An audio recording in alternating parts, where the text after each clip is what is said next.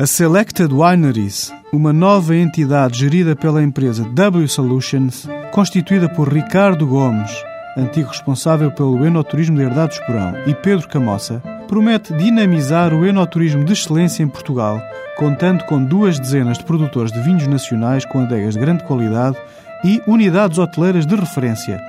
Trata-se de uma proposta integrada de enoturismo com programas organizados que permite desfrutar não só as adegas e respectivas áreas envolventes, mas também a cultura e natureza da região onde cada uma está integrada. Um 2009 diferente tem como porta de entrada www.selectedwineries.com.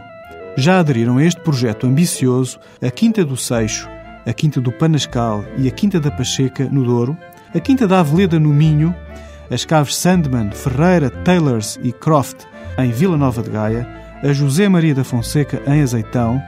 No Alentejo existem três rotas definidas, de Arraiolos a Estremoz, com a Quinta da Ravasqueira, a Herdade dos Coelheiros, a Herdade das Cervas, João Portugal Ramos, a Quinta da Esperança e os vinhos Dona Maria.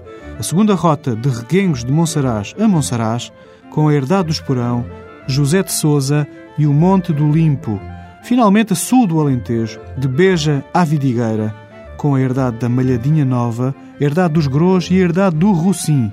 Enquanto esperamos pela ampliação a outras regiões vinícolas e já agora fazemos as primeiras reservas, proponho que prove o vinho diário Quinta de Pancas, seleção do enólogo, um Extremadura tinto de 2005.